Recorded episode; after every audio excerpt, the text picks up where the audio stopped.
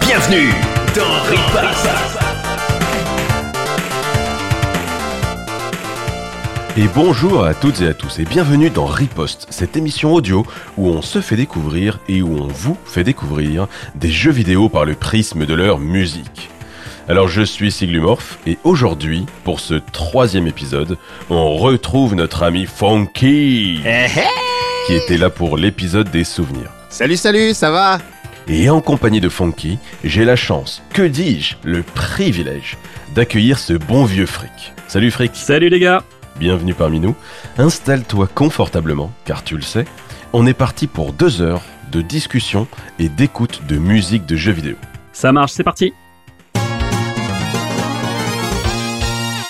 Le thème d'aujourd'hui est Espace vert. On continue l'exploration musicale des environnements, et après avoir exploré le ciel la dernière fois, on s'attaque maintenant à tout ce qui est vert. Prairies, forêts, jardins, gazon sportif, murs peints en vert, non, celle-là, on va pas l'oser, je pense. Et pour ce thème, c'est d'ailleurs Frick qui va ouvrir le bal. Frick, raconte-nous, qu'est-ce que tu nous as prévu pour les espaces verts? Ok, merci de me laisser ouvrir le bal. Donc je vais commencer du coup avec euh, un premier morceau que je vais vous présenter, qui est Gore Plane, le thème musical des vastes étendues qui marque pleinement votre entrée dans l'univers de Xenoblade Chronicles, un JRPG qui est sorti en 2010 sur Wii puis qui a été porté par la suite sur 3DS et remasterisé en 2020 sur Switch. Alors pourquoi j'ai choisi Goreplane pour commencer? Puisque Goreplane représente à mon sens tout ce qui est la quintessence de la musique de plaine, que ce soit dans les RPG bien sûr, parce qu'on est, on est dans, un, dans un RPG, mais aussi sur d'autres types de jeux. Puisque voilà, pour moi c'est un peu une sorte de morceau témoin sur cet aspect de plaine. On est sur le point de départ d'une grande aventure, on est à un moment immense qui s'offre à nous, Ici, bon, on n'a pas encore de marécage inquiétant, d'arbres lugubres, de monstres trop dangereux. Non, l'objectif là euh, sur ces musiques de plaine, c'est plutôt d'inviter le joueur à quitter son village natal, où il a vécu toute sa vie. Et là, ça y est, il doit quitter son village natal pour l'aventure l'appelle. Il faut qu'il explore un monde vaste. Mais voilà, je vous laisse écouter ça.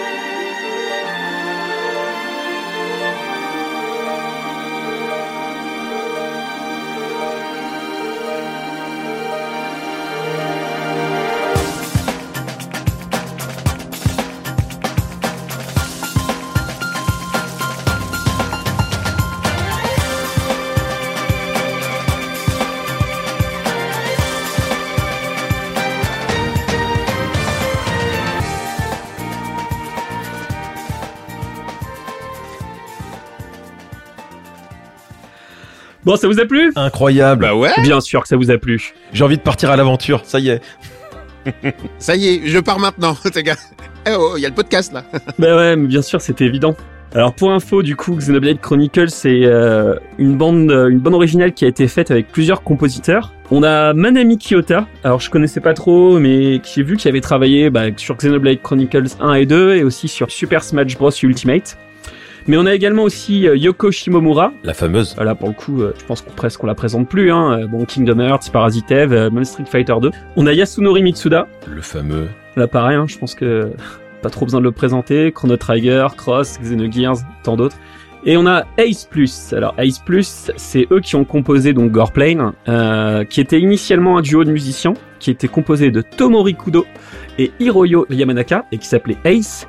Et ils ont le S Plus avec Keiji Hiramatsu, qui s'est joint à eux. Ah par contre, à ma connaissance, j'ai essayé de chercher, ils ont vraiment travaillé sur euh, Xenoblade Chronicle 1 et 2, et ils ont pas travaillé sur autre chose. D'accord, pas sur le 3 non plus. Non, ils ont pas travaillé sur le 3. J'ai pas regardé d'ailleurs qui c'est qui s'était occupé de la bande originale du 3. Faut que je Hmm. regarde. À noter que du coup que ça c'est la version un peu jour de Goreplane puisque du coup il y a aussi une version nuit de ce morceau que d'ailleurs vous devriez euh, entendre euh, en fond sonore euh, dans le montage final de l'émission. Pas mal de RPG font ça, enfin même de RPG, même de jeux en général. hein. Les versions jour, les versions nuit, ça se décline en fonction de- de- du rythme de la journée. Après ce rythme jour-nuit, on l'a pas eu dans enfin c'est pas si vieux que ça dans les dans les RPG Non. quoi. Non, non, non, euh, je dis pas mal, c'est récemment en fait. Ça, c'est vraiment venu euh, récemment quoi. Bon voilà, est-ce que vous aviez fait Xenoblade Chronicles de votre côté? Ouais. Euh, je crois que Funky euh, a des choses à dire là-dessus. Ouais, j'y ai joué un petit peu. T'es le gars, peut-être 200 ou 300 heures. non, moi, moi, c'est surtout le 2. Le 2, euh, j'ai énormément joué. Le 3, bon, bah, j'étais obligé parce que je, suis- je suis un fanboy. Hein. Ah, et j'ai joué au 1 parce qu'ils avaient sorti le Legendary Edition, je sais plus. La version Switch là Ouais, sur Switch, ouais. Ils l'ont remasterisé. Où là, j'ai redécouvert les sons. Ouais, ouais, ouais. Ouais, ouais. Mais franchement, euh, il y a la musique, il y a le jeu, il y a le cara design, forcément. Mais j'ai Mm. l'impression quand même que dès que c'est japonais, alors je sais pas si je suis euh, orienté ou pas, mais je me dis, enfin, le son est tout de suite. euh, ah ouais. Tu vois le ah ouais, tu vois Ben, là, en tout cas, ils, ils font vraiment un morceau ultra épique qui, euh, bah, qui transporte, qui te donne envie de partir à l'aventure. Ce que t'expliquais tout à l'heure, Frick. euh, Littéralement. le morceau, il est là Mhm. pour ça. C'est le début du jeu, il est là vraiment pour booster ton mental. Et voilà, tu prends tes partenaires, euh, tes compagnons, je sais pas trop. Et euh, c'est parti, les gars, on, on va désinguer du monstre. Surtout si on prend vraiment le contexte de l'époque, on est en 2010 là, sur la sortie de Xenoblade Chronicles, des grandes étendues comme nous a offerte euh, ce Xenoblade Chronicles, euh, il y en avait pas beaucoup, hein, même sur les consoles HD de l'époque, PS3 360. Hum, c'est vrai. Voilà, on avait vraiment ces, enfin le jeu était, était vraiment magnifique si on tient compte de l'époque en plus et de son support. hein. Hum. Ouais, bah, moi, je, je connais assez peu Xenoblade Chronicles. Ce que je disais tout à l'heure pendant qu'on écoutait le morceau, c'est que j'y ai joué 6 heures, je pense, euh, sur Wii, mais j'y ai joué euh, 10 ans après. Enfin, j'y ai joué en 2017.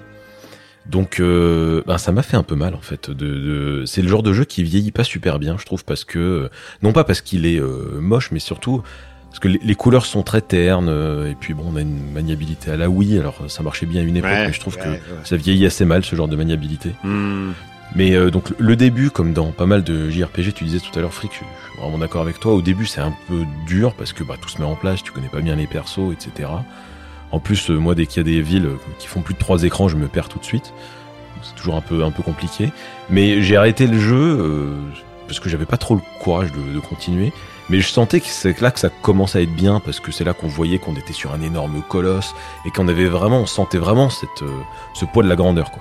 Moi, je l'ai fait pour le coup à l'époque. Hein. Je l'ai fait vraiment à l'époque de sa sortie. Euh, Ouais. J'avais pas de Wii euh, à cette époque-là. et J'avais emprunté celle de mon grand frère, euh, qui jouait pas forcément à ce type de jeu, qui avait plus pris la Wii pour le côté un peu famille, mais euh, qui l'utilisait pas trop. Donc je lui ai piqué. J'ai acheté Xenoblade Chronicles avec l'édition en plus avec la manette pro, et je l'avais fait. Euh, un enthousiasme en plus euh, assez important puisqu'à l'époque, euh, comme je disais ouais, pendant la pendant la musique, pendant qu'on discutait, euh, c'est vrai que c'était vraiment, on avait une période un peu 2010, c'était un peu la disette au niveau des JRPG. Euh, on avait eu cet âge d'or entre PlayStation, PlayStation 2. Puis là, PlayStation 3, le, le- le monde du jeu vidéo japonais s'est un peu écroulé. Euh, catastrophe. Euh, Ouais. Et vraiment, en plus, clairement, le JRPG, là, ça devenait... euh, voilà, on avait Final Fantasy qui survivait, et encore, lui aussi, tant bien que mal.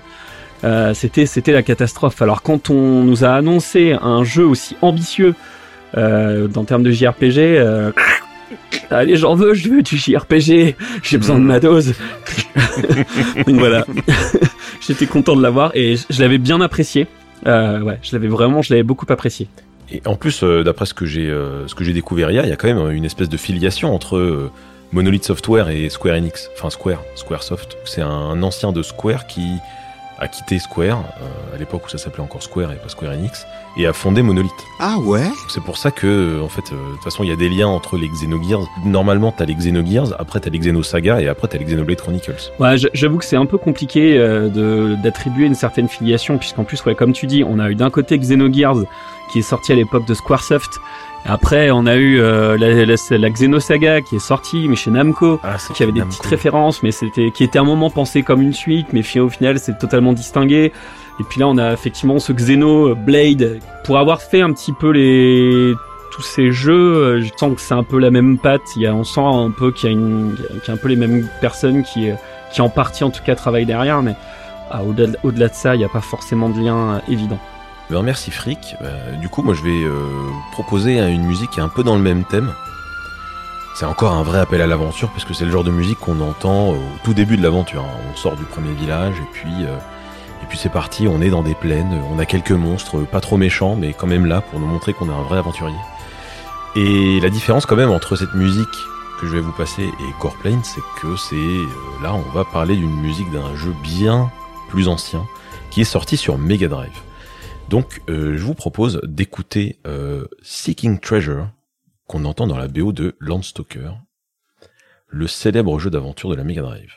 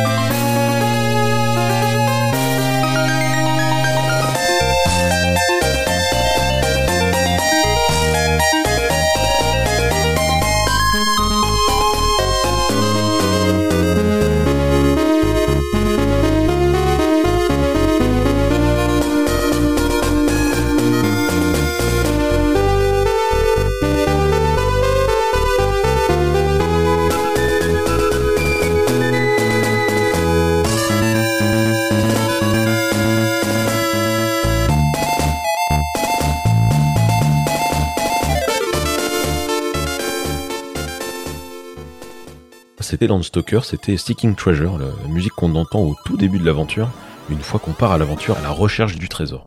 Donc Landstalker, c'est un jeu qui va mélanger aventure et euh, action plateforme. Il a été sorti sur Mega Drive en fin 92 au Japon, début 93 aux États-Unis et fin 93 en Europe. C'était encore à l'époque où les jeux mettaient un an à s'exporter du Japon. Mm. Et il a été développé par Climax Entertainment et édité par Sega. Pas mal de gens le connaissent parce que c'est vraiment le jeu d'aventure de la Mega Drive. C'est un peu le pendant de Zelda A Link to the Past qui était sur, sur Super NES.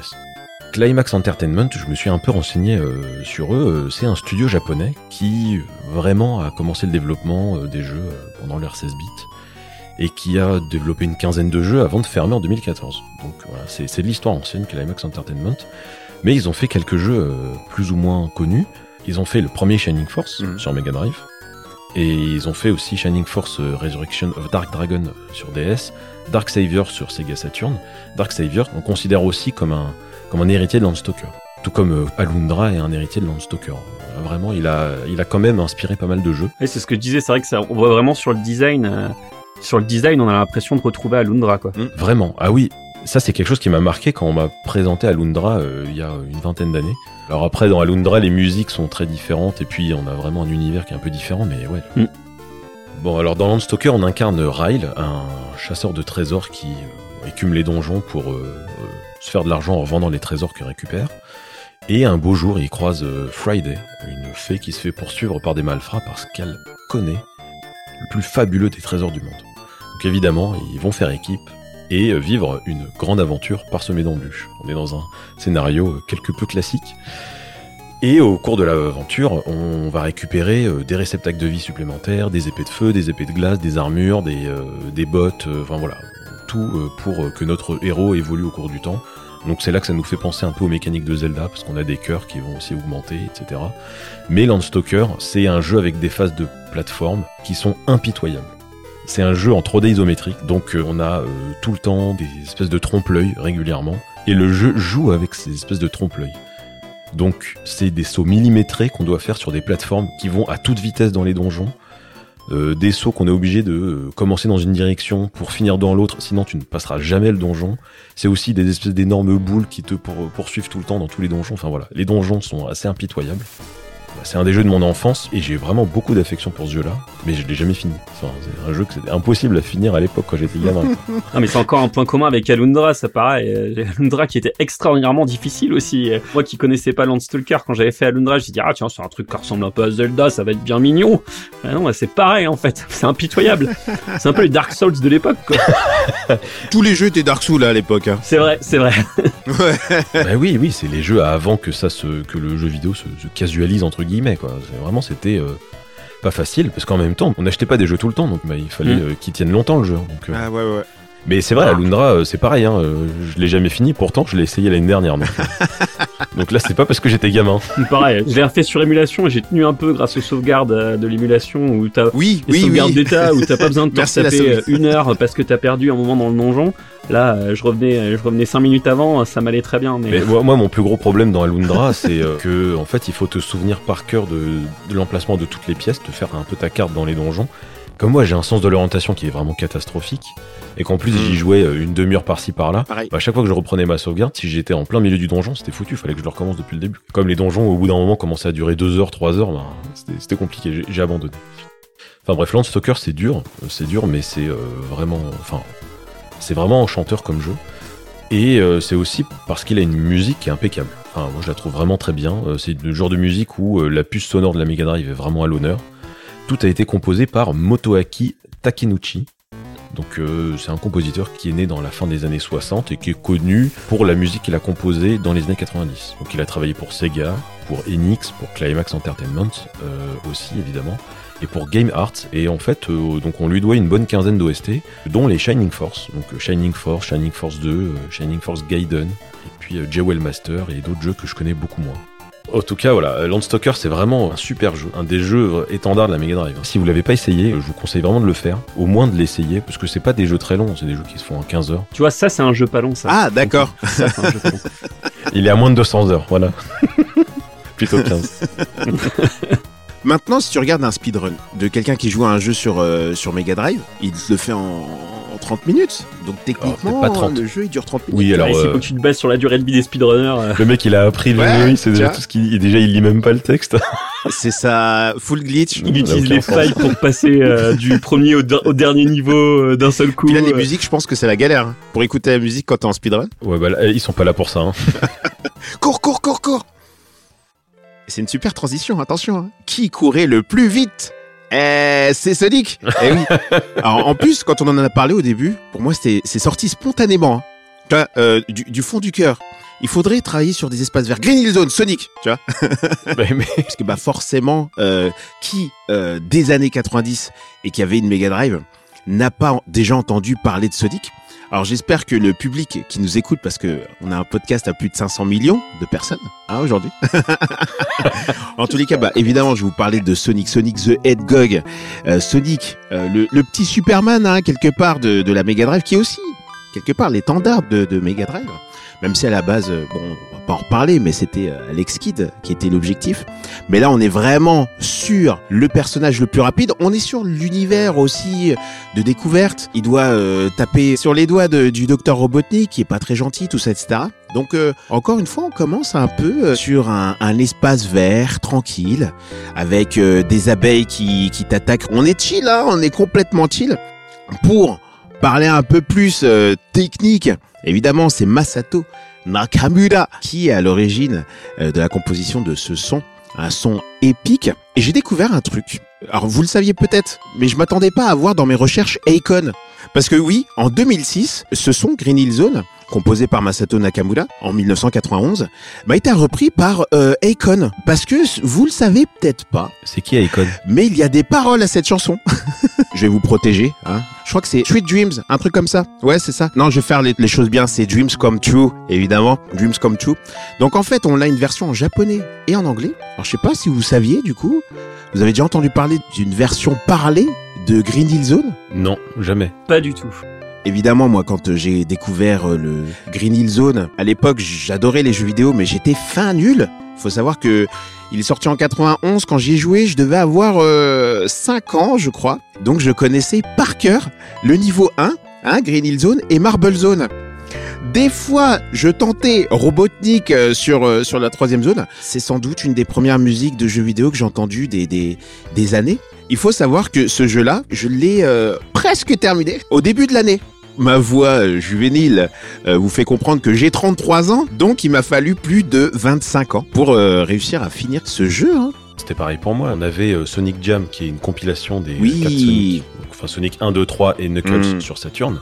C'est quand euh, bah, j'étais en fait au début de l'âge adulte que euh, je me suis remis au Sonic et que je les ai finis sans faire le cheat code qui permettait de commencer au dernier niveau. Je le connais pas. Tu sais que tu m'apprends un truc là maintenant là. Au bas, gauche, droite, select a start, un truc comme ça. Ah, ok. Ça ressemble à- au code Konami, ça non? Ben, c'est un truc que tu fais sur l'écran titre. Ah ouais? Ah, ça m'étonne pas, hein, il fallait contourner l'absence de sauvegarde qui était souvent dans les jeux. euh, Ouais. C'était toujours après avec des codes à retrouver dans les magazines, que bien sûr tu n'achetais pas. Non. Tu allais fréquenter dans ton magasin de journaux et puis tu regardais ton petit truc, t'essayais de noter, de C'est mémoriser. ça avec ton bout de papier comme ça. Si t'étais un peu plus voyou, tu déchirais carrément, mais là ça ne se faisait pas franchement. Ah pas bien. Oh là là, c'était très clair. voyou. Après voilà, c'est vrai que moi Sonic c'est quelque chose qui est resté dans mon enfance parce que j'ai jamais trop réussi à réaccrocher au Sonic. Ouais. Comme je disais en off tout à l'heure, j'ai jamais eu de console 16 bits chez moi. Hmm. Et j'avais chez un pote qui s'appelle Kevin. Kevin, si tu nous écoutes, je pense à toi. Salut Kevin. Salut Kevin. On jouait du coup euh, Sonic euh, chez lui euh, sur sa Mega Drive, donc euh, j'ai des expériences de ces après-midi euh, juste avant des goûters Trop euh, bien. où je Ouais. jouais à Sonic. Ça c'est la bonne époque Ah, ça. mais carrément. C'est vraiment rattaché à ces moments-là. Ouais. Fonky, est-ce que tu voudrais pas nous, nous faire écouter ce morceau à tout hasard? Qu'on en parle, on en Bah, parle. bien mais, sûr, bien sûr. Mais en fait, les gens l'ont pas écouté.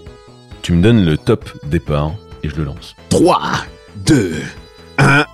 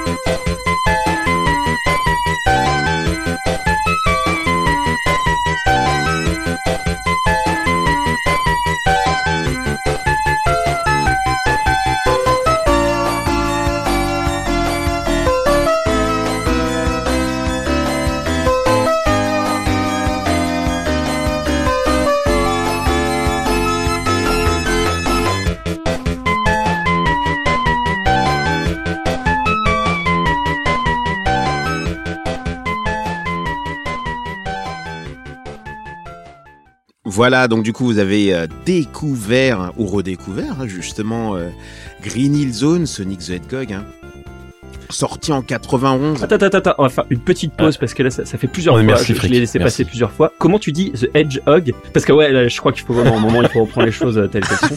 On dit pas Egg de Hog. C'est The Hedgehog. Hedgehog, ouais. Je suis désolé de casser sans doute un truc de ton enfance, mais non, Hedgehog tu peux pas laisser Comment passer vous dites ça? Hedgehog? Hedgehog. Hedgehog. C'est trop bizarre.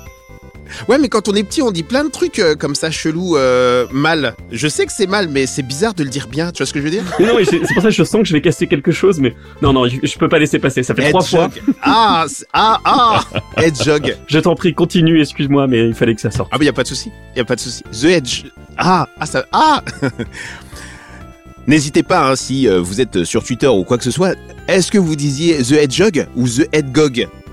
Mais ouais, un gros kiff, hein, évidemment. Bon, le seul truc que, j'avais comme souci avec euh, Sonic, c'était qu'au début, bah, tu jouais tout seul, en fait. Quand je prenais une console, avant de prendre la console, je prenais toujours une manette. Tellement, pour moi, le plus important, c'était de jouer à deux ou à plusieurs, tu vois. Parce que pour moi, c'est vraiment un jeu de société, euh, une console. Tu joues avec des règles, tout ça, etc. Et euh, c'est vrai que Sonic, bon, certes, c'était un gros kiff, mais t'es obligé de. C'est les débuts du, du streaming un peu, hein. Là, tu regardes le gars à côté de toi, puis bon, bah, chacun son tour, hein. C'est vrai que c'est c'est un peu comme ça. Il y en avait un qui regardait, et puis à chaque fois qu'il y en a un qui meurt ou qui finit le niveau, on se passe la manette. Ouais. Oui, la bonne vieille règle, ouais. Eh bien, maintenant qu'on a fini un premier tour des animateurs, on va pouvoir faire écouter une des propositions qu'on a reçues sur Twitter. Alors merci à tout le monde pour les propositions que vous nous avez envoyées sur notre compte Twitter. Je répète bien évidemment, si vous voulez suivre notre compte Twitter, arrobase rip underscore OST, riposte. On a eu, euh, on a eu 16 morceaux quand même hein, de- de, proposer. Et euh, dans ces 16 morceaux, euh, moi j'ai adoré les derniers morceaux qui étaient postés un peu sur le vif. euh, de, c'était quoi C'était Tales of Legendia. Hmm. C'est le Général Newton qui avait posté ça. Il y a aussi Yoko qui avait posté Stardew Valley, que j'ai trouvé vraiment chouette. C'était une bonne manière bah, d'illustrer les espaces verts et Mhm. qu'on n'a pas trop exploré comme ça dans l'épisode en tout cas. Mais un autre type d'espace vert qui a été proposé par quelqu'un sur Twitter, auquel on n'avait pas encore pensé, c'était les espaces verts sportifs, les gazons, les terrains sportifs. Donc c'est euh, notre ami euh, Daddy Pearl qui a proposé une musique de John Alamo Rugby sur, euh, sortie sur Saturn. J'ai bien aimé cette proposition, bah déjà parce que cet épisode est quand même un petit peu dédié à notre travailleur en espace vert, qui nous écoute régulièrement euh, sur son tracteur en train de tondre ses pelouses, hein, rappelons-le. mais trop. Et euh, voilà, je trouvais ça rigolo, qui nous propose euh, bah, quelque chose qui rappelle un peu ses années rugby, mais surtout, cette musique est incroyable dans le terme de- du mauvais goût, parce qu'on dirait une espèce de techno d'ascenseur des années 90. Mes amis, on va se régaler parce que c'est assez hideux comme morceau, mais j'aime beaucoup. Et il m'a même fait un petit audio, le coquin.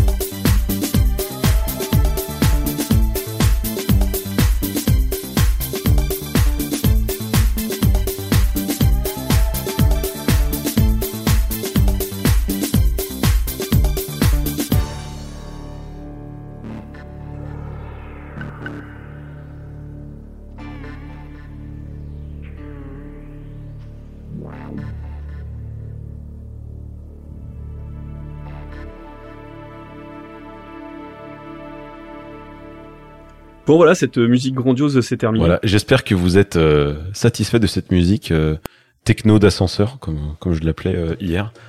Parce que c'est aussi plat qu'une musique d'ascenseur, mais c'est aussi rythmé que de la techno, gentillette. Et je sais pas exactement quand est-ce qu'on l'entend dans le jeu, mais euh, pour moi, ça ressemble vraiment à une musique de menu. Ouais. Mais c'est ça, j'ai Ouais. été vérifié justement, c'est bien une musique de menu. Voilà, et ben euh, voilà, donc euh, musique de menu quand tu crées ton équipe et tout ça. Allez, on s'écoute son témoignage. Bonjour, bonjour, jeune animateur de Riposte. euh, je tiens à vous remercier de ne pas avoir sélectionné euh, Tonio une nouvelle fois. Euh, je tiens à vous remercier. Merci pour tout. Alors aujourd'hui, je présente mon morceau qui est John Alomo Rugby, qui est sorti sur Saturn et euh, PS1 dans les années euh, 97. Euh, pourquoi ce morceau? Pour plein de choses. Car j'aurais pu choisir un morceau de FIFA, fan de football aussi, mais je trouve que ça ne me représentait pas. J'aurais pu choisir Football Manager, il y a très peu de musique. Donc je choisis John Alomo pour plusieurs raisons que je vais évoquer d'ailleurs. Notamment euh, fan de rugby euh, depuis euh, des siècles. Des siècles, comme si j'avais 150 ans. mais euh, fan de rugby depuis mon plus jeune âge. Euh, John Alomo, quelqu'un qui m'a inspiré dans mon dans mon rugby, on va dire ça comme ça quelqu'un dont j'étais fan et qui est mort euh, malheureusement. Et euh, parce que c'est un c'est un grand espace vert le terrain. Le terrain vert le terrain du jeu. Où on sent la terre sous nos crampons ou dans la gueule quand on prend un plaquage bien sûr.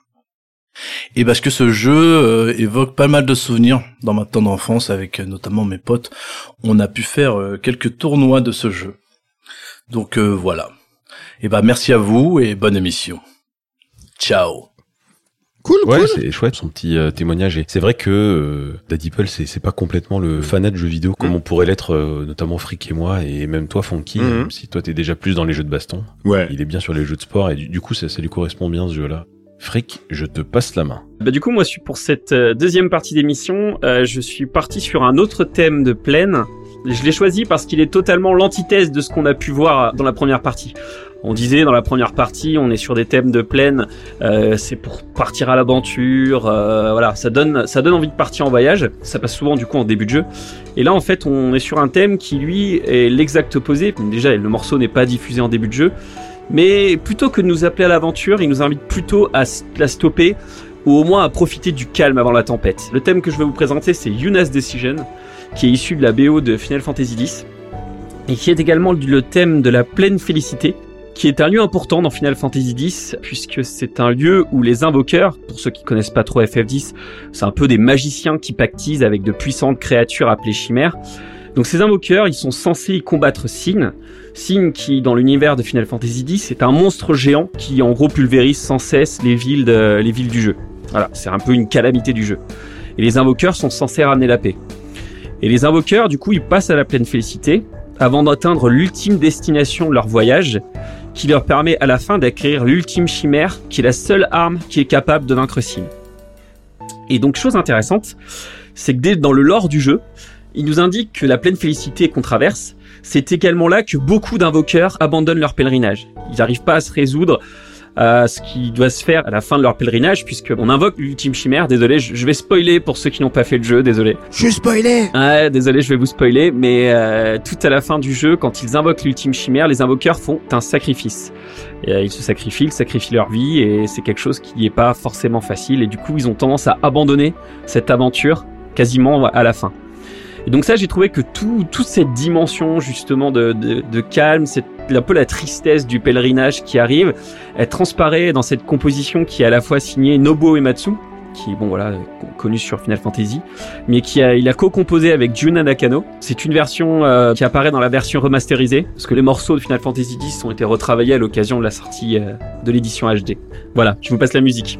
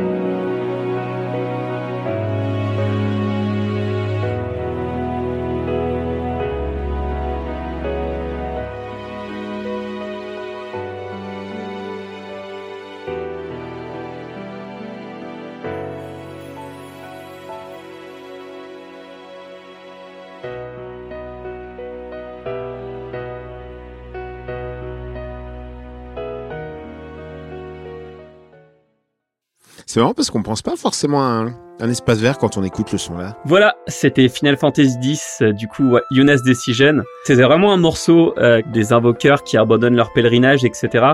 J'ai trouvé que la musique arrivait à me retranscrire cette émotion à moi-même. Moi, déjà, le jeu, vraiment, arrivé à ce stade, j'avais presque envie d'abandonner, en fait. Après, bon, on a envie de connaître le fin mot de l'histoire et on a envie de mener l'aventure, mais je ressentais quand même ce côté... euh, c'est compliqué de quitter cette pleine félicité. Grâce à la musique et le contexte dans lequel elle s'inscrit. Mais merci toujours hein, pour ce genre de morceau. Moi, j'adore FF10. hein, je l'ai refait il y a 6 mois et j'en suis vraiment retombé amoureux de ce jeu-là.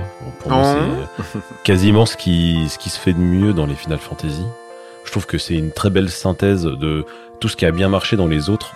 D'un point de vue du gameplay, c'est vraiment très bien fait. Les combats sont super bien menés. C'est complexe et en même temps c'est rapide. Tu passes pas ton temps à attendre beaucoup de choses, des mouvements de caméra ou quoi que ce soit. Tout est très rapide, mais en même temps suffisamment complexe pour euh, y prendre du plaisir et mettre des éléments de stratégie. Mais surtout, t'as une histoire qui est bien ficelée et euh, bah, en fait, t'as pas mal d'émotions dans ce jeu. hein. Euh, c'est vraiment euh, Ah ouais? un, un jeu où j'ai ressenti pas mal d'émotions parce que t'as beaucoup d'émotions entre les personnages. Tu les accompagnes dans leur pèlerinage Hmm. Et, je me suis rendu compte à quel point en fait c'était, euh, on est plus dans l'ordre d'une tragédie qu'autre chose dans ce jeu-là. Bah, c'est tout le temps triste, il se passe tout le temps des, des catastrophes dans, dans le jeu. C'est combien de temps de jeu à peu près? Si tu te contentes de l'histoire principale, euh, j'estime à peu près à 40-50 heures. Ah quand même, juste les- la, la Du principale. coup, moi, euh, Siglu qui le fait, ça m'a donné envie de le refaire également. Donc, je m'y étais remis aussi il y a pas très longtemps. Effectivement, euh, je m'étais concentré sur l'histoire principale et ouais, ça, j'en ai eu pour 40-50 heures de jeu dans, dans ces eaux-là. Ah ouais, moi c'était plutôt 35. Ouais, non, quand même, il a, il est relativement long. Un speedrunner euh, chez nous. Mais en tout cas, oui. euh, Puis c'était en plus, c'était le premier Final Fantasy à avoir euh, des doublages. C'est vrai. Je pense que mine de rien, ça rajoutait un petit peu ces voix. euh, elles étaient loin d'être Mhm. dégueu. En plus, les voix, euh, même les voix américaines. Hmm. On s'est beaucoup moqué du rire de Tidus. euh, on en reparlait encore en préparant l'émission. La fameuse scène du rire de Tidus qui est très gênante. Mais bon sang, c'est fait exprès qu'elle soit gênante. Ouais. Je le répéterai encore, c'est normal. Vraiment. Ouais, ouais, complètement. Dans le contexte, c'est normal. Hors contexte, c'est effectivement euh, complètement cringe, mais dans le contexte, c'est- c'est fait pour. Et ça te met mal à l'aise et c'est fait pour, quoi. Et du coup, ça marche bien. Mais sinon, ouais, je recommanderais vraiment Final Fantasy X. C'est généralement celui que je recommande en fait aux personnes qui ne connaissent pas Final Fantasy et qui veulent s'y essayer. Comme tu disais, euh, je, donc je vais pas répéter trop, mais mais effectivement, ça synthétise très bien euh, les Final Fantasy. On a un très bon scénario, euh, un gameplay euh, en tour par tour, mais du tour par tour bien pimpé, quoi. Et une très belle musique qui est bien diversifiée, mais c'est pas étonnant dans les Final Fantasy, mais euh, là aussi c'est bien réussi. Très bon Final Fantasy pour commencer. C'est pas des chanteuses? Des chanteuses? Les personnages principaux qui sont modelés Ou alors je mélange avec le neuf peut-être. C'est pas euh, inspiré de chanteuses de l'époque, de J-pop? Je sais que par exemple que Riku, le personnage de Riku était inspiré de Riki, qui est également la chanteuse qui fait Suteki Dane, euh, le thème chanté de Final Fantasy X. Hmm, Sérieux? Ouais, ouais, ouais. Effectivement, il y avait de la modélisation. Bah, D'ailleurs, sur les Oh. personnages, étaient modélisés par des stars, des comédiens de l'époque, pas forcément des chanteurs, etc., mais qui étaient inspirés de visages réels. Ils avaient cherché à modéliser des visages Ok. réels. Ouais, T'avais Kodakumi aussi, je crois, hein, si je dis pas de conneries. Hein. Alors, Kodakumi, elle, elle a fait, euh, c'était sur Final Fantasy X-2, où elle faisait le thème chanté principal. Oui, oui, oui. Où t'avais effectivement Yuna, qui devenait un peu une chanteuse. Ouais, mais FF10-2, euh, on retient surtout le, le- le scénario qui est euh, très creux et une de, de mémoire euh, pas très intéressant, mais bon, je l'ai fait il y a, quand il est sorti, quoi, il y a 20 Ah ans. ouais, à ce point-là Entre 10 et 10-2, c'est... euh, Mais par contre, euh, d'un point de vue euh, des combats, je crois que j'ai jamais vu un meilleur système de combat dans un Final Fantasy que dans le 10-2. Ouais. Je pense que c'est ce qu'il y a de mieux. C'est entre le tour par tour, le temps réel, tu te déplaces. Enfin, c'est c'est formidable ce qu'ils ont fait là-dessus. Sur l'aspect du scénario, je sais qu'il a été pas mal critiqué un peu pour ce côté un peu girl pop, qui contrastait justement avec l'aspect un peu tragique et très austère en fait de Final Fantasy X. Hmm. Moi, j'ai toujours trouvé ça un peu injuste dans le sens où quand même on passe d'un monde où en gros, euh, bah, la mort est là perpétuellement. euh, On a un monstre qui revient tout le temps. euh, On a beau le détruire, il revient un peu après, il revient tout détruire. Donc on a un monde qui est assez pessimiste. Avec là, c'est un monde où on est en train de dire, bah voilà, le monstre ne reviendra plus. C'est fini. Maintenant, vous pouvez vivre, vous pouvez construire une vie. On a même le personnage principal qui était, qui se destinait à un sacrifice. Qui est bon, bah voilà, moi, je me suis, je suis invoqueuse, j'ai 17, 18 ans, euh, bah je vais mourir. euh, ça y est, j'accepte ce sacrifice un personnage qui, on lui dit, bah non, maintenant tu peux vivre ta jeunesse et être comme les jeunes filles de ton âge et t'amuser avec tes copines. Et j'ai trouvé que moi j'avais bien aimé cet aspect euh, d'émancipation d'Yuna, Hmm. euh, Ouais. qui passe vraiment de la côté un peu prêtresse, un peu solennelle, à euh, une fille qui s'habille un peu sexy, qui, euh, qui, qui en joue avec ses copines, quoi. Et j'ai trouvé ça bien, et en plus avec un scénario qui, effectivement, était très girly pop sur les premières heures, mais qui après aborde des sujets sur le, le deuil, sur la gestion du deuil, qui sont assez intéressantes en fait. Et euh, Ah ouais bah tu... je trouvais plutôt bien fichu au final. Mais tu vois, ça c'est un peu des, euh, des souvenirs, parce que j'ai fait ça quand il est sorti et j'y ai plus jamais retouché après. C'est en refaisant FF10 euh, il y a pas si longtemps que je me suis rendu compte à quel point il était vraiment intéressant. Euh, Je me souvenais plus à quel point euh, c'était aussi tragique. Je me souvenais plus euh, aussi à quel point il abordait bien certains sujets, comme le, sujet de l'étranger, hein, parce qu'en en gros, Tidus arrive et balancé dans un monde qu'il connaît pas, qui apparemment est mille ans plus tard, et que sa propre ville, là où il a toujours vécu, a été détruite et n'existe plus. Et ben, du coup, on ressent vraiment bien, surtout au début, bah, le fait que c'est un étranger qui est dans un monde qu'il connaît pas du tout. Du coup, il se sent pas du tout intégré à ce monde-là. C'est- très pertinent ce qu'ils ont fait, et c'est beaucoup retranscrit autant dans les dialogues qu'il a avec les gens que dans ses dialogues internes, où il se dit mais qu'est-ce qu'ils font ces gars-là? Tout est différent. euh, Vous donnez envie, hein? Bah franchement, Funky, euh, j'ai vraiment euh, passé des super moments en le refaisant. J'attends le 16 quand même, mais euh, je pense que j'y jouerai, ouais. J'espère qu'on aura donné envie euh, aussi également à ceux qui l'ont pas encore fait, qui nous écoutent, euh, bah, de, se lancer vraiment, parce que c'est vraiment une très belle aventure. Et bah du coup, bah moi je, passe la main. Eh bien, euh, je récupère tout de suite cette main là qui sort d'un sac à main, j'imagine, et euh, on va en fait rester dans une musique de plaine. Cette fois, on quitte un peu ces musiques épiques qui nous appelaient à l'aventure tout à l'heure. Là, c'est une musique très relaxante qui nous accompagne lorsqu'on parcourt les plaines, et principalement des plaines, mais aussi d'autres univers, à dos de cheval. On va écouter Riding Day, le thème de la chevauchée qu'on entend dans le jeu The Legend of Zelda Breath of the Wild.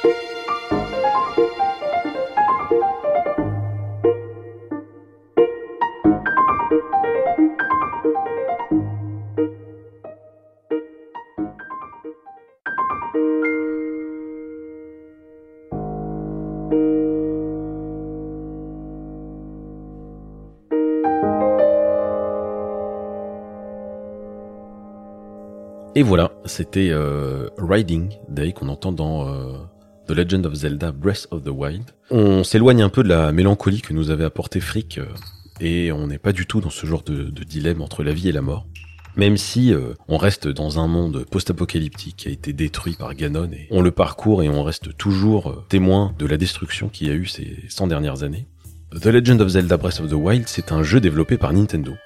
Mais j'ai aussi appris que Nintendo a été assisté par Monolith Soft dans le développement du jeu. Et il est sorti en 2017 sur Nintendo Switch et Wii U. Ça a d'ailleurs été le jeu de lancement de la nouvelle console de Nintendo. Ouais, c'était vraiment un, carton plein à sa sortie.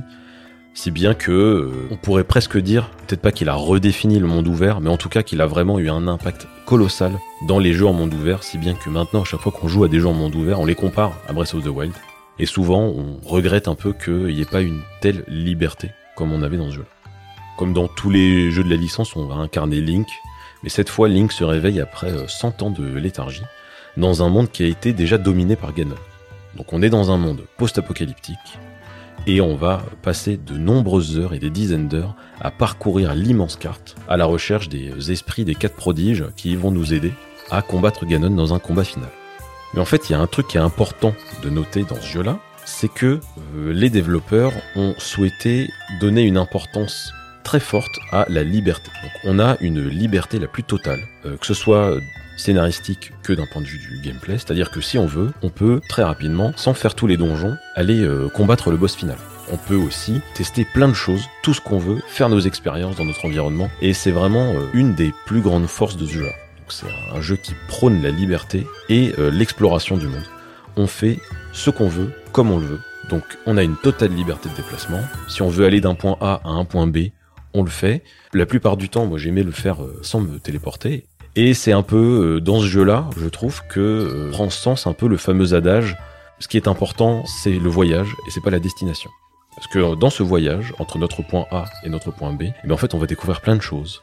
On va euh, soit découvrir euh, des petits villages, des petits relais de la forêt, on va découvrir euh, des monstres, on va vouloir découvrir des, des sanctuaires, on va faire des essais, on va récupérer des fruits, on va récupérer des matériaux pour construire des choses. En fait, on, on peut faire énormément de choses et ce jeu nous pousse à l'exploration et à l'expérience par nous-mêmes. Et je pense que c'est pas toi qui va me contredire là-dessus, Frick.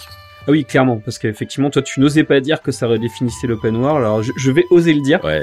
Pour moi, effectivement, Breath of the Wild, c'est, ça redéfinit totalement l'open world. De ce que j'ai pu avoir mon expérience des open world, on était finalement quelque chose qui était assez proche d'une structure à la, pour citer un autre Zelda, la Wind Waker, où on a en fait différentes îles, bah, on va les rejoindre au fur et à mesure, mais il n'y a pas grand chose, il n'y a pas grand chose qui se passe entre.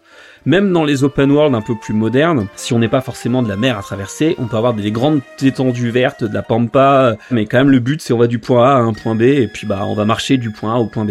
Alors que là vraiment, comme tu le disais si bien, là on a le voyage qui est tout aussi intéressant que la destination quoi. Mmh. On... C'est le genre de jeu, Breath of the Wild, où j'ai, je prends plaisir à me balader. euh, simplement, voilà, je vais jouer, je vais me balader. Je vais pas forcément avancer dans l'aventure, je vais pas forcément faire même un sanctuaire ou quelque chose comme ça.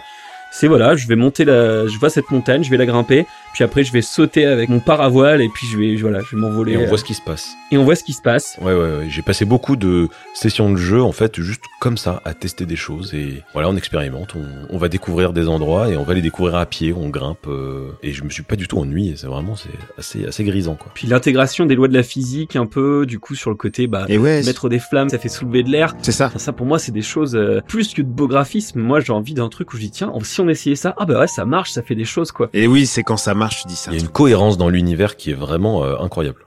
Bah, Surtout que à l'époque, euh, t'avais euh, la plupart du temps, comme les jeux euh, étaient pas forcément euh, sur des consoles puissantes, tu pouvais pas te permettre d'avoir ne serait-ce que des univers destructibles. Tu vois, on a attendu beaucoup de temps avant de pouvoir casser des trucs. Tu vois, c'était la première fois qu'on interagissait avec le monde.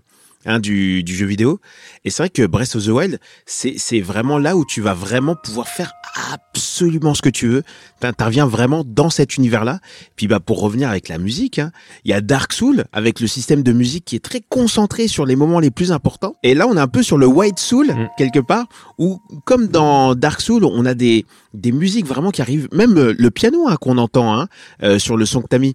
Ça, c'est vraiment tac tac tac. C'est vraiment euh, euh, minimaliste. On a vraiment un son très très minimaliste comme l'univers. Et euh, bah, à la fois finalement euh, extrêmement développé puisque bah tu peux faire absolument ce que tu veux. Et c'est vrai que Breath of the Wild c'est au-delà, petite parenthèse, euh, d'un des jeux qui a jamais été en promo. Ah, euh, merci Nintendo. Ah, jamais, jamais, Pas besoin. jamais. Non, mais t'as raison, en fait. Moi, je suis vraiment, euh, bah, je suis tombé amoureux de l'OST de Breath of the Wild. Ouais. Et je trouve que c'est un, un vrai vent de fraîcheur sur l'univers des Zelda. Parce qu'en fait, la quasi-totalité des musiques, ça a été composé au piano. Enfin, ce qui est pas le cas généralement dans les Zelda. Ah, c'est Et vrai. ils ont aussi utilisé de temps en temps euh, des, des instruments euh, typiques euh, japonais. Mais même dans le ce qu'on peut appeler le, le mixage, euh, les musiques sont beaucoup moins mises en avant. Cette fois, elles sont conçues pour bien s'intégrer dans un environnement où vont être mis en avant les sons ambiants, le bruit du vent, des bruits des insectes, les bruits de pas de Link, même tous les, les petits changements de musique, l'arrivée de l'accordéon quand t'arrives près du d'Azarim, les musiques de relais qui Mhm, arrivent. mhm. Ce qui Oui, fait c'est que vrai. en fait, C'est vrai on passe presque dans des musiques intradiégétiques qui sont dans l'environnement du monde, quoi. Alors, c'est quand même des musiques qui nous accompagnent, mais elles se, vraiment, elles s'intègrent bien dans l'environnement, quoi. Et euh, un des morceaux que, que je préfère, moi, ça reste le morceau Field, Day, enfin, un des morceaux qu'on entend tout le temps, où on a juste quelques petites notes de piano de temps en temps. Oui. Alors, j'hésitais entre celui-là et Riding, mais là, je me suis dit, en l'entendant, que, ok, les gars, ils, ont tout changé, et c'est bien, et c'est bien d'entendre ça. Je pense que dans ce morceau-là, on a plus de phases de silence que de phases de musique. Ah oui, on est clairement là dans le- la musique qui magnifie le silence en fait. Ouais. C'est euh, Ouais, c'est ça. Le plus important, c'est le silence en musique, hein, comme on dit souvent. on, on cherche pas à couvrir le silence, on cherche à le magnifier en fait. C'est ça. C'est. Ah ouais, la, la démarche est géniale. Dans ce genre de jeu, ça, marche vraiment super bien. Bah, pour le coup, quand on était euh, à la convention, où j'ai interviewé du coup les personnes pour leur demander, bah alors c'est quoi votre musique euh, de jeux vidéo en espace vert préférée Et ce qui est le plus souvent revenu, c'est Zelda. C'est vraiment Zelda. Euh, bon, j'ai eu du Ocarina of Time hein, très souvent aussi, mais euh, il y avait du Breath of the Wild aussi. Hein. C'est une musique l'air de rien qui, avec le moins de choses possibles, minimaliste, a touché finalement beaucoup plus de personnes. D'ailleurs, en regardant rapidement, j'ai vu que la musique de Breath of the Wild n'avait pas été composée par le fameux Koji Kondo. Ça a été composé par trois personnes. Hajime Wakai, Manaka Kataoka et Yusuaki Iwata. Je sais pas bien ce qu'a fait Yusuaki Iwata, mais Hajime Wakai compose pour Nintendo depuis la fin des années 90 et on peut le retrouver notamment sur euh, F0X, Pikmin et même Wind Waker. Et Kataoka, c'est une femme, elle est arrivée bien plus tard chez Nintendo et elle a composé la BO de Spirit Tracks. Et je pense que c'est un peu comme ça que ça se passe souvent chez Nintendo, c'est-à-dire que euh, il y a un peu le daron de la musique qui a piloté pas mal de choses, mais euh, souvent il s'est retrouvé à euh, composer des musiques avec des, des nouveaux, comme ça il passe un peu le flambeau. Et euh, bah, j'ai l'impression que c'est ce qui s'est passé en tout cas pour Breath of the Wild. Ah, c'est surtout là, les anciens sons souvent, euh, c'est souvent le même qui va faire absolument toute la licence. Et je trouve que quand même vraiment le fait de, de vouloir aller sur quelque chose de nouveau avec Ah ouais, une tente, avec un nouveau compositeur en plus, euh, c'est vraiment euh, C'est un gros pari, mais c'est un gros renouveau ce qu'ils ont c'est un fait. gros pari de la part de Nintendo. Hein. Puis vraiment, ça intervenait au bon moment, hein, parce que là, vraiment, on est arrivé sur Zelda. euh, là, je suis, en, je suis en train de faire Skyward Sword, euh, qui était l'épisode du coup précédent. Et là, tu sens que, ouais, on est arrivé un peu au bout de la formule. Ils tentent des choses. On sent déjà, il y a des choses que, qui sont faites dans Skyward Sword, qui vont se retrouver dans Breath of the Wild. On a déjà un peu le paravoile, la barre d'endurance. Mais ouais, il était temps que la formule se renouvelle du Zelda, et là, fait de la meilleure façon possible, quoi. Pour faire un lien avec ce que tu disais tout à l'heure, Frick, commence à être nécessaire de renouveler même le jeu vidéo japonais? Parce que ça faisait quelques temps que c'était un peu une phase de vache maigre. Moi, en tout cas, euh,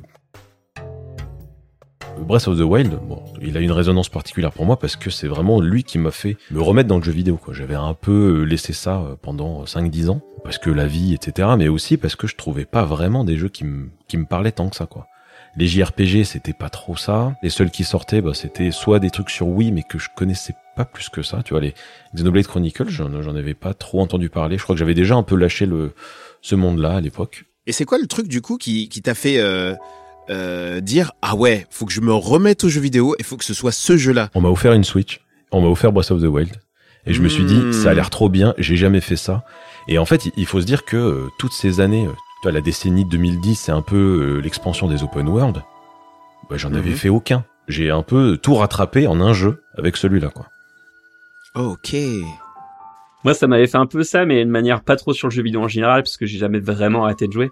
Mais c'est vrai que moi, c'est sur la licence Zelda. C'est quelque chose que j'avais un peu décroché, la, licence Zelda. euh, Je crois, ouais, à part les épisodes Nintendo 64, j'avais dû faire quelques épisodes sur DS à l'occasion, mais ça m'enthousiasmait plus, en fait, la licence Zelda. Et puis là, c'est vrai qu'après, à l'occasion, j'ai acheté la Switch, je allez, bon, bah, Link's Awakening sur Game Boy, c'était un peu mon jeu de cœur pendant un moment sur le jeu de l'enfance. Dis, allez, hein, on va se remettre un peu à Zelda, quoi. Et ouais, j'ai pas regretté le voyage. Mais oui, puisqu'en plus c'est dans cette fameuse période où sont sortis les épisodes DS que moi j'ai trouvé pas si incroyable que ça. Et là aussi, je me suis un peu désintéressé de la licence à ce moment-là, quoi. Euh, Bah moi, euh, c'est vrai que c'était plus par euh, curiosité. Parce que moi, c'était la base la Switch qui m'intriguait parce que je voulais une nouvelle console et Nintendo a fait la console que j'avais en tête, qui soit à la fois portable et que tu puisses en même temps l'utiliser sur ton écran. Et donc du coup, la sortie de Breath of the Wild où je vois avec ta flèche si tu tires dans des flammes, ça devient des, des flèches enflammées. Et ça, juste ça, moi, moi, il me faut pas grand chose. Hein. Je t'assure, quand j'ai vu ça, je fais ce jeu-là, il est à moi. Ouais, mais là, en fait, on en revient sur toute la cohérence de l'univers, l'intégration des lois de physique et tout ça, en C'est fait. ça, c'est ça. Donc là, euh, c'est vrai que c'était un peu, euh, mais très vite, on, on s'y prend quoi. Et ça, c'est, et ça, c'est génial. Super enchaînement puisqu'on reste sur Nintendo. Nintendo où euh, bah c'est pas la console que j'ai commencé. Euh, je me souviens, c'était chez des amis. Chez des amis, il y avait la Super Nintendo, il y avait un fameux jeu où ils galéraient énormément. C'était euh, Donkey Kong Country. Ce jeu super beau, on en a déjà parlé sur le premier épisode. Et donc, bah, comme d'habitude, hein, ce joueur, ce petit, ce petit enfant, oh, qui joue et qui est fin nul, bah, découvre surtout les premiers niveaux. Donc, c'est un son que j'ai vraiment, vraiment, vraiment écouté. Alors, il faut savoir que euh, il a été composé par David Wise. Euh, Wiz, hein je, Apparemment, je, je dis mal les choses. On dit vraiment Non, Je Wise. sais pas comment on dit Non, ça nom. va pas. Ouais, ça passe. Wise. Ça passe bien, Wise, ouais. Il a fait absolument tous les Donkey Kong. Et puis ça a très bien marché. Alors, très rapidement, l'histoire euh, de Donkey Kong Country, puisque bon, bah, c'est pas, c'est pas fou, hein. Ils vont taper un crocodile, voilà. Mais par contre, moi, je, j'étais pas au courant. Euh, Vous moquez pas de moi. Mais à la base, c'est un méchant Donkey Kong. Oui, un ennemi de Mario. À la base, c'est c'est c'est un méchant qui qui finalement euh, a été un peu redoré sur la Super Nintendo. Et euh, donc bah du coup le son que je vous ai balancé, vous allez entendre que euh, par rapport aux autres sons euh, 16 bits qu'on pouvait entendre jusqu'à présent, là on est vraiment sur un moteur, je sais pas comment ils ont fait ça, mais vraiment exceptionnel. C'est-à-dire que quand tu lances tes autres cartouches euh, sur la Super Nintendo, oui parce que c'était des cartouches où tu soufflais dedans, gars, eh bien euh, t'avais un son un peu, euh, enfin voilà quoi, enfin c'était pas fou. Mais là, je vais vous laisser écouter. Ce son est d'une, euh, c'est magnifique. On entend tous les instruments, c'est magnifique, c'est beau. Donc quiconque quoi.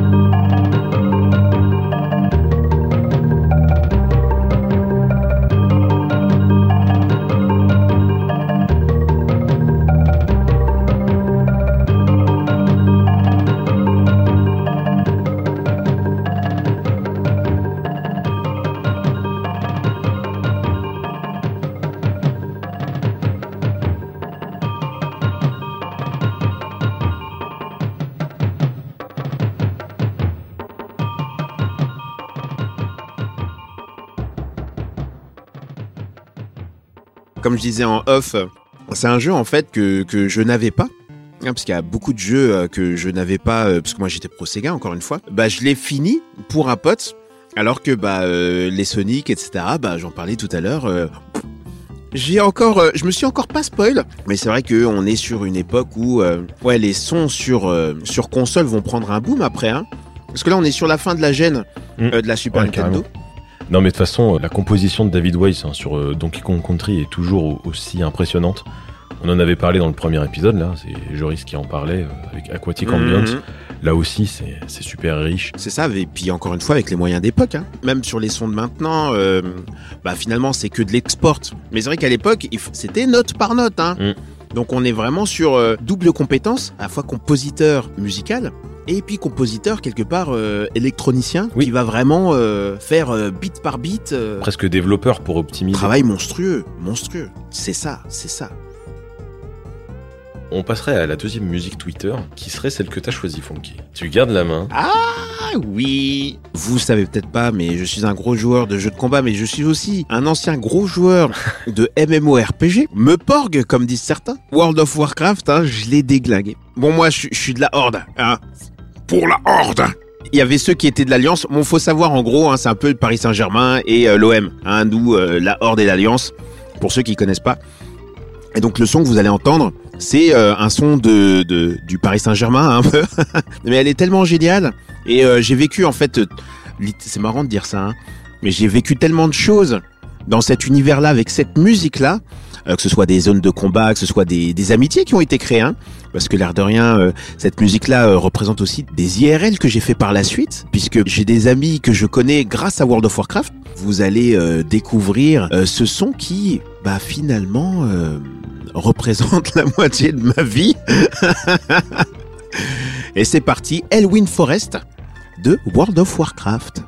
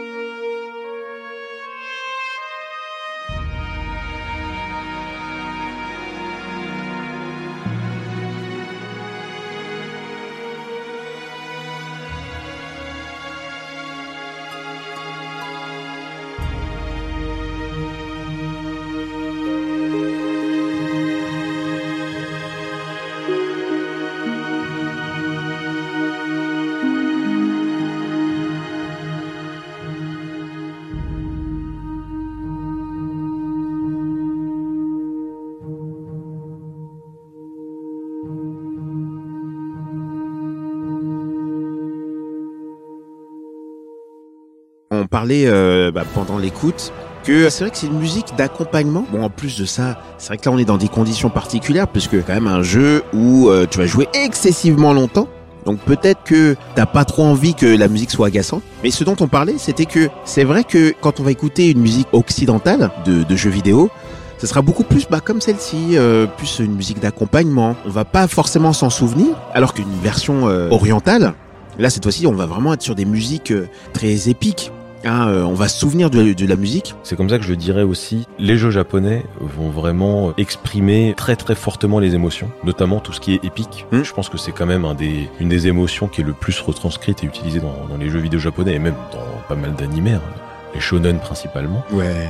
Du coup, je pense que euh, ils ont aussi ces forces-là de faire ces musiques qui vont te faire ressentir le plus possible ces émotions-là. Et donc, je pense que comme ça te touche vraiment au trip, bah, tu t'en souviens bien.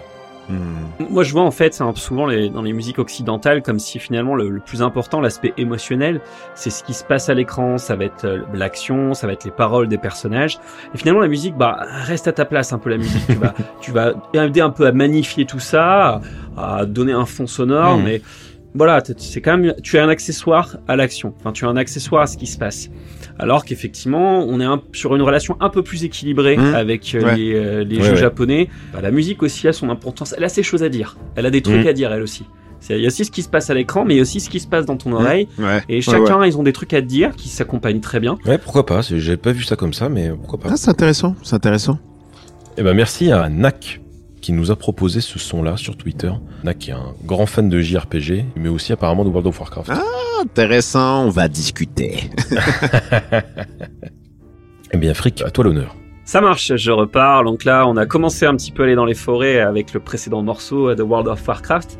Moi, je continue cette balade en forêt et je vous emmène euh, cette fois-ci euh, du côté des forêts de l'île de Oak Peak, qui vient du jeu vidéo A Short Hike, qui est sorti en 2019 sur PC, puis un peu plus tard sur Switch, PS4 et Xbox One. Alors, A Short Hike, c'est un peu Zelda Breath of the Wild, euh, dont le créateur d'ailleurs Adam Robinson New assume totalement l'inspiration. C'est Zelda, mais en plus petit, beaucoup plus petit, et sans le côté épique. Ici, on n'est pas dans l'idée de devoir sauver le monde, de combattre de terribles ennemis, un fléau ancien, puisqu'on incarne Claire, qui est un oiseau anthropomorphe, euh, en vacances donc sur l'île de Oak Peak chez sa tante, qui attend un appel important. Seul problème, le seul endroit qui capte sur l'île, euh, c'est toute une sommet d'une montagne. Donc il faut vous rendre au sommet d'une montagne pour pouvoir recevoir votre appel sur votre portable. Donc c'est une quête qui vous prendra une toute petite après-midi, qui est à la fois un temps qui est à l'intérieur et en dehors du jeu.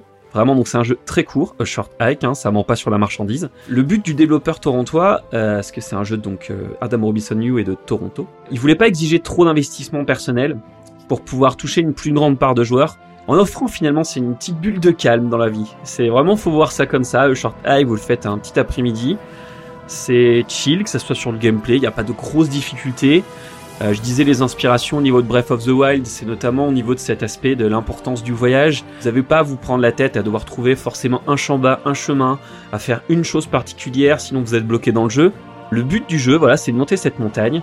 Et pour monter cette montagne, vous avez besoin de plumes à récupérer un peu partout dans le monde, en faisant des petites épreuves, en les trouvant dans le décor. On n'a pas forcément besoin de récupérer toutes les plumes de tout l'espace de jeu. Donc en fait, on peut faire un peu sa propre manière de gravir sa montagne. Euh, voilà, le but c'était pas vraiment de bloquer le joueur, c'était qu'il qui s'amuse dans un dans une île un peu paradisiaque euh, avec des gentils animaux, une sorte d'Animal Crossing Breath of the Wild quoi. D'accord, oui, donc il n'y a, y a pas un nombre de plumes limité en fait. On fait ce qu'on veut et on les récupère comme on veut et après on arrive à on arrive en haut de la, de la colline. Disons qu'on a beaucoup plus de plumes que ce qu'on a besoin pour terminer le jeu. Oh super. Donc voilà, il n'y a pas besoin de se dire il faut vraiment que je récupère tout. Euh, Le 100% on va dire c'est si on a envie de se faire son petit défi. Mais voilà, c'est pas quelque chose d'obligatoire. Vraiment, c'est on est vraiment sur cette vague de jeu qui se veut chill. Voilà, euh, ok, il y a du Dark Souls pour ceux qui veulent se prendre la tête, mais il y a aussi ce genre de jeu Ouais. pour ceux qui bah, ont juste envie de passer un bon moment. quoi. Il faut y penser aussi. Ce côté un peu chill se retrouve bien sûr dans l'OST, l'OST qui est de Mark Sparling, et dont voici un extrait qui s'appelle Somewhere in the Woods.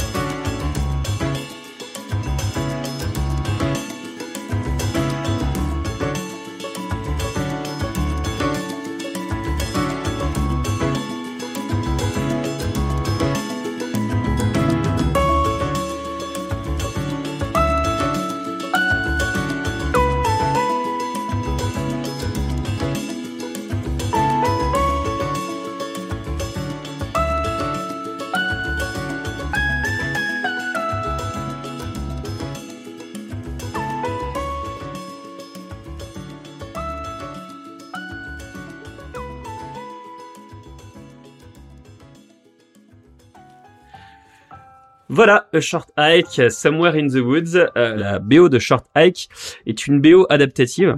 C'est-à-dire qu'elle s'adapte, qu'elle se modifie en fonction de ce que vous faites. Par exemple, là, on se balade dans les bois, en fonction de là où on va se trouver, des personnages qu'on va rencontrer, en fonction si Claire, euh, votre oiseau anthropomorphe, va voler, il y aura de l'ajout d'instruments, des instruments qu'on va entendre un peu plus. Bref, on a vraiment une musique qui s'adapte, c'est assez intéressant. Les musiques adaptatives, moi je trouve ça euh, fantastique. J'ai Ouais. Ça m'a beaucoup marqué dans Nier Automata. Et puis après, c'est repris dans pas mal de, de jeux où t'as la musique, euh, le thème d'un endroit, et puis en fonction de s'il y a des ennemis, si t'es la nuit ou tout ça, eh bien, tu retires des instruments, tu ralentis le tempo ou des choses comme ça, quoi. C'est, ça permet de, d'augmenter l'expérience de jeu et c'est, c'est vraiment super. D'un point de vue immersion. Clairement, clairement. Un prochain thème, euh, spoil. Et oui, oui, oui, euh, je disais justement en off quand on parlait de musique adaptative que c'est clairement un épisode euh, que j'aimerais faire et donc euh, qui est en préparation, pas pour euh, tout de suite, mais, mais c'est clairement dans les cartes en tout cas. Yes. Et en tout cas, merci pour ce morceau. Il est vraiment tout, euh, tout choupinou. Vraiment, c'est le genre de petit Mais morceau. oui, c'est tout mignon. Ah là là, euh, j'ai envie de boire un chocolat chaud en écoutant ce morceau. conseille vraiment un short hike sur euh, vraiment cet aspect. D'une part, il y a ce côté c'est un peu simple. Vraiment, comme je dis, c'est le jeu d'un après-midi. Mais c'est c'est une belle après-midi et qui en plus c'est offrir, euh, je, là je vais pas spoiler, mais une conclusion qui est touchante. Alors euh, qui est pas tragique, mais qui est qui c'est très touchant. Et euh, ouais, franchement, c'était qui conclut bien cette petite expérience. euh, voilà, je, vraiment, je vous invite vraiment à Hike. C'est très court et mais dans le très bon sens du terme. Ouais, en plus, c'est court. Donc ça, c'est un jeu court. Et c'est court, euh, court. C'est pas moins de 200 heures. C'est court, euh, 3 heures. 2 heures, 3 heures, quoi. Ouais, c'est ça. Voilà, dans ces C'est une démo, ça. On est des darons maintenant. hein. Nous maintenant, ce qu'on veut, c'est des jeux courts. Hein. 15 heures, déjà, ça commence à être long. C'est vrai. Bon, ben, j'enchaîne avec mon morceau. Alors, euh, on va rester euh, dans les forêts. Voilà, ça y est, on rentre dans les forêts, on reste un peu dans les forêts et on est encore dans un morceau plutôt cool, plutôt chill, euh, relaxant, parce que c'est une des premières zones du jeu. On va tout de suite écouter la musique qu'on entend dans euh, la zone Autumn Rise dans le jeu Crosscode.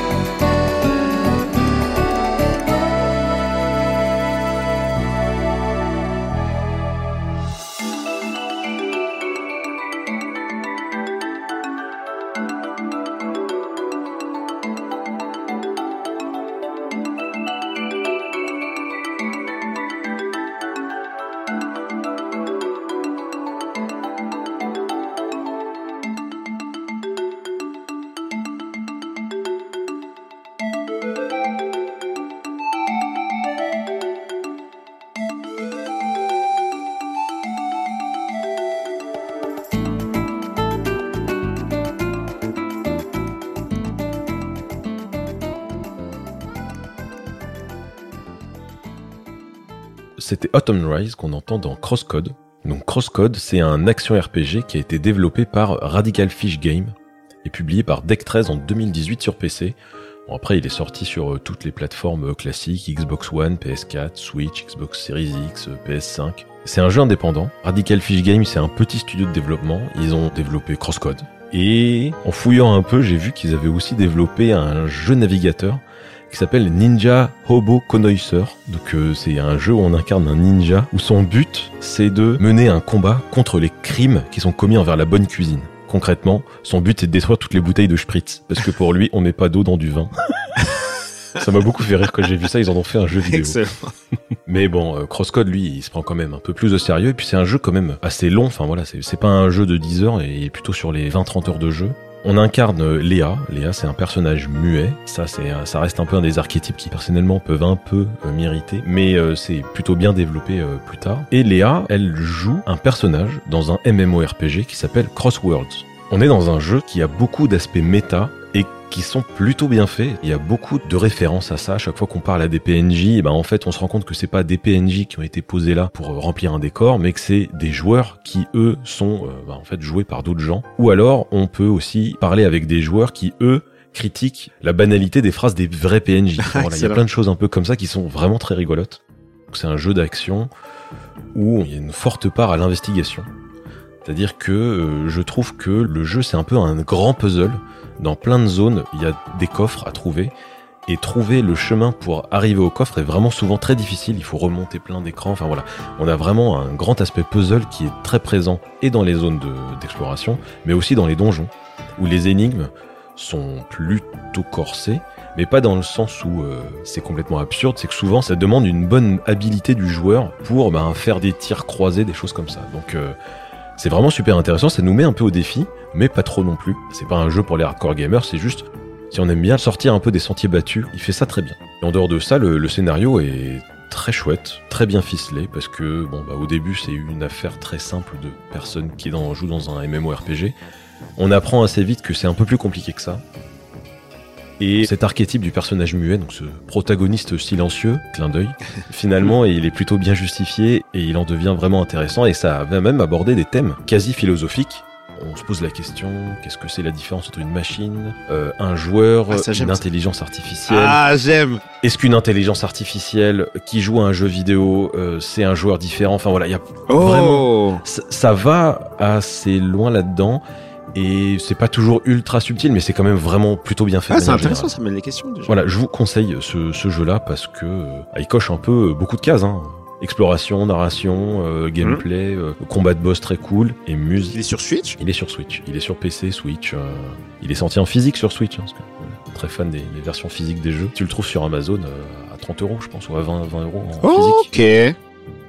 Toi, Frick, t'avais commencé, mais t'avais pas trop accroché. C'est euh, Ouais, j'avais pas réussi, euh, j'avais joué un petit peu. euh, Peut-être qu'il y a un autre jeu qui s'est pointé à ce moment-là. ouais. Je saurais pas dire exactement comment j'ai décroché. Est-ce qu'il m'a pas amusé plus que ça? Est-ce qu'il y a un autre jeu s'est pointé à ce moment-là? Et je me dis bon bah je préfère taper sur cet autre jeu-là. Mais là, vu ce que tu viens de me dire, je pense que allez, je suis convaincu. Je vais, je vais lui redonner sa chance. Ouais, ça, ça me fait plaisir. hein. Si vous me dites ça tous les deux, ça me fait plaisir. Dernier truc sur la, la musique, elle a été composée par Deniz Akbulut. Je sais pas trop comment ça se prononce. C'est un jeune compositeur allemand. Même si son patronyme euh, ressemble à un patronyme turc, c'est un allemand.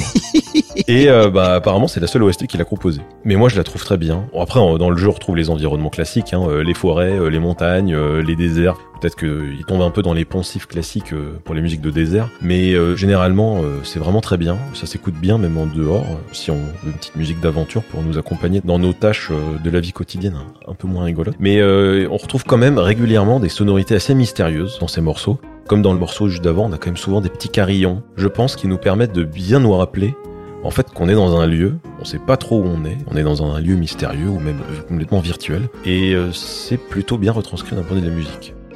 Bref, Coscode, j'ai vraiment aimé.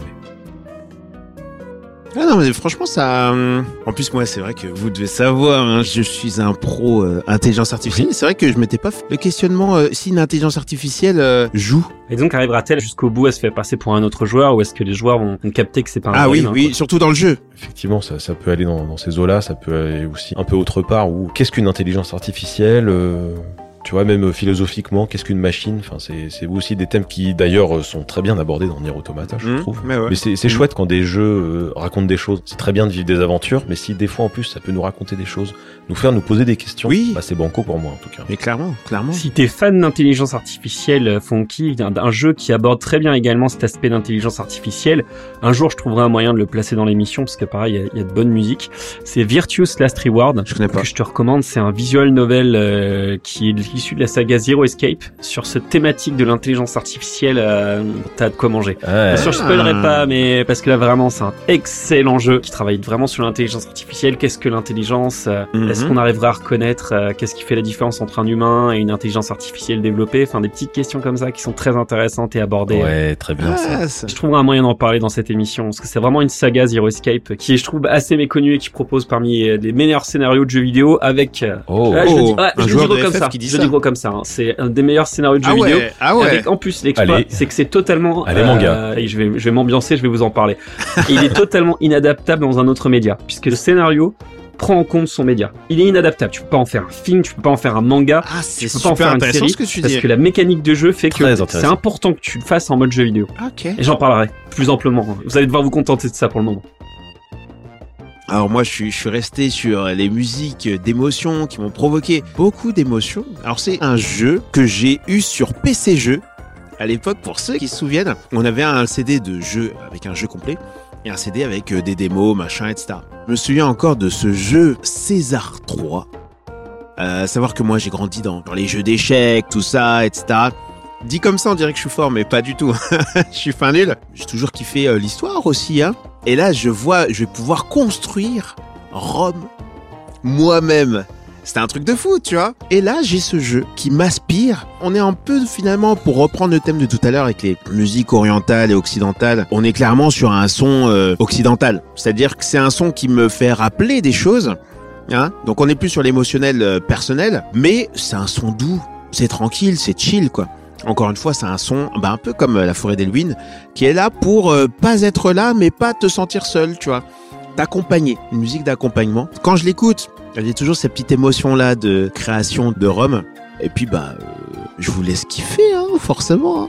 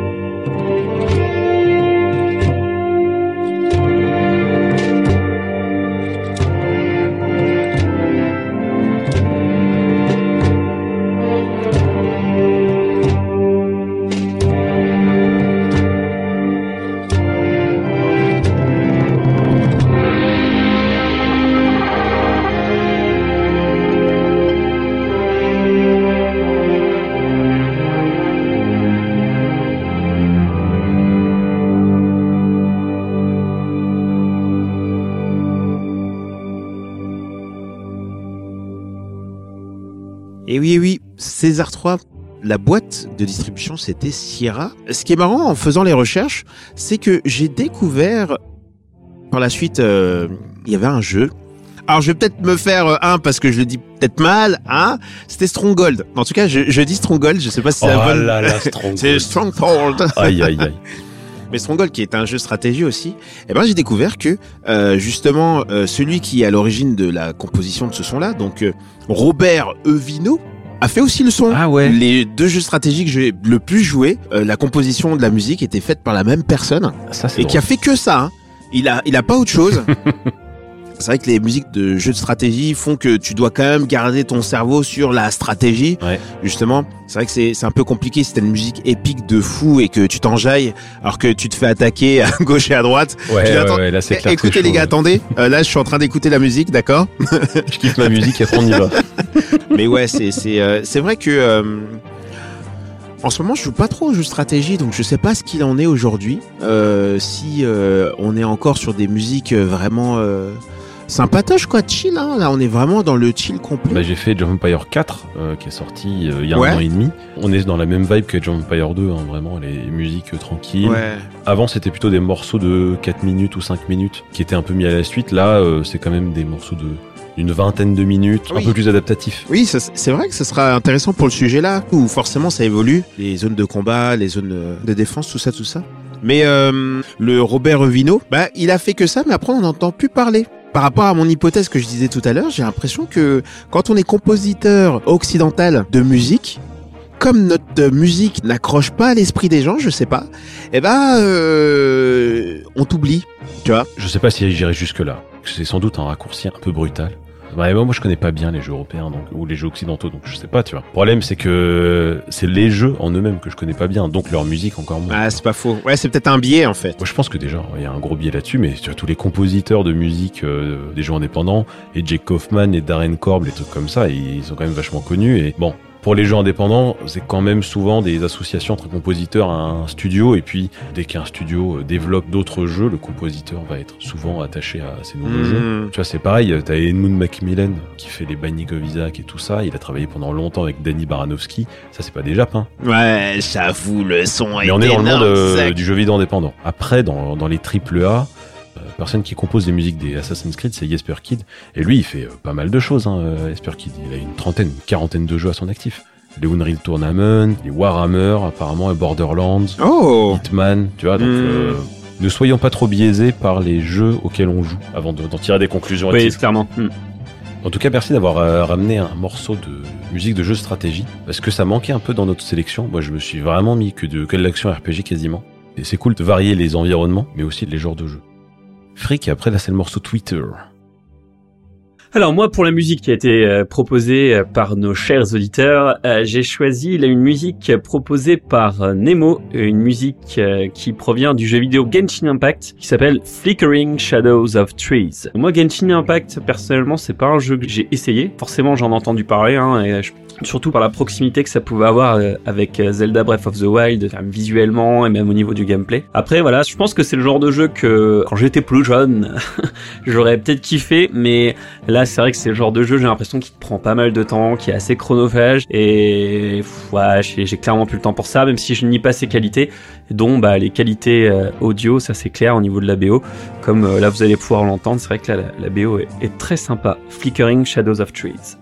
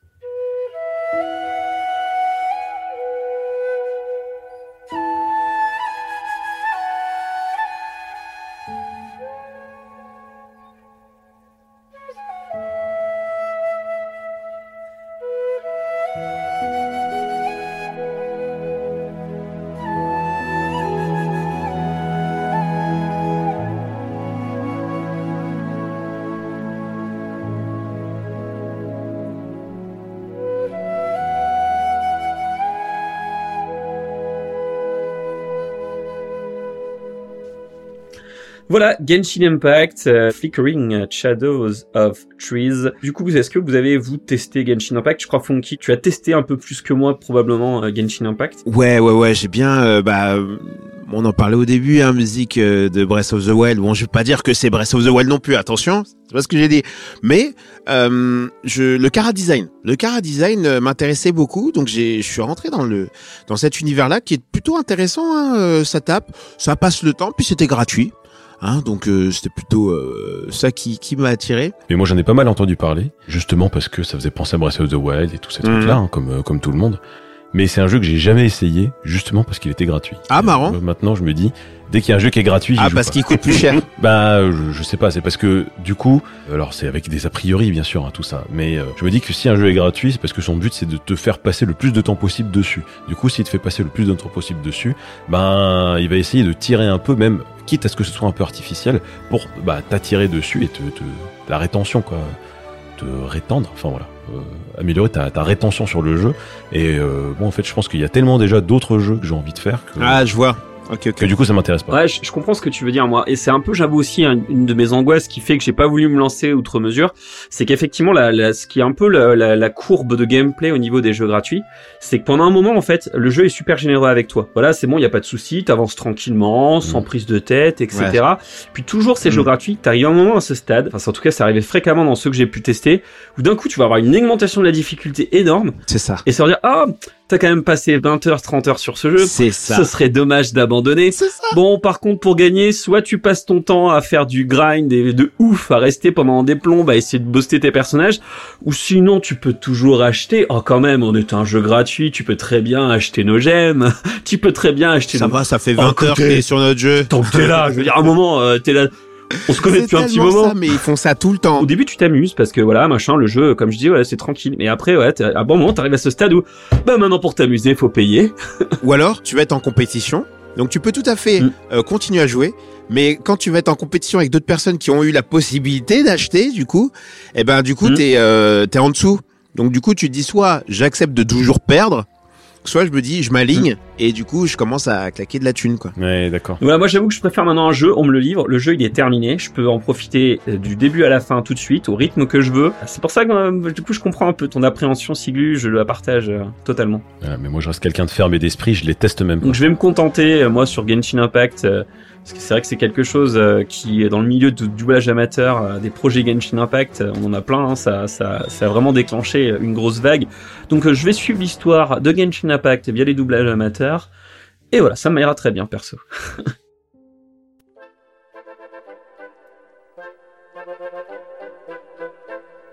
Et j'entends déjà cette musique qui nous indique que l'épisode touche malheureusement à sa fin.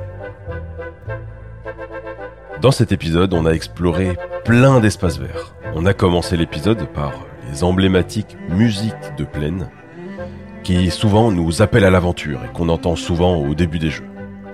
Puis on s'est progressivement déplacé des plaines vers les forêts où ce qu'on va proposer s'éloigne un petit peu des musiques qu'on a l'habitude d'entendre dans les forêts qui sont souvent mystérieuses et limite un petit peu angoissantes. On vous a proposé des musiques un peu plus légères mais qu'on entend aussi dans des forêts. Séchez vos larmes mes amis, parce que même si l'épisode est terminé, vous pouvez nous retrouver sur Twitter. Suivez notre compte Twitter rip underscore OST, donc riposte, et on propose régulièrement des musiques de jeux vidéo à découvrir. Ça permet un peu de, bah, de patienter entre deux épisodes. Merci à vous, Frick et Funky. C'est toujours un plaisir de prendre une après-midi entière et de parler de jeux vidéo et surtout de musique de jeux vidéo. Merci, hein. c'était pas la pire des après-midi, ce genre d'après-midi. Ça va. Oui, non, ça va, hein, tranquille. hein. Alors, on, on voit pas, mais euh, je suis vraiment en mode chill, tranquille. Et euh, je pourrais encore continuer. Hein.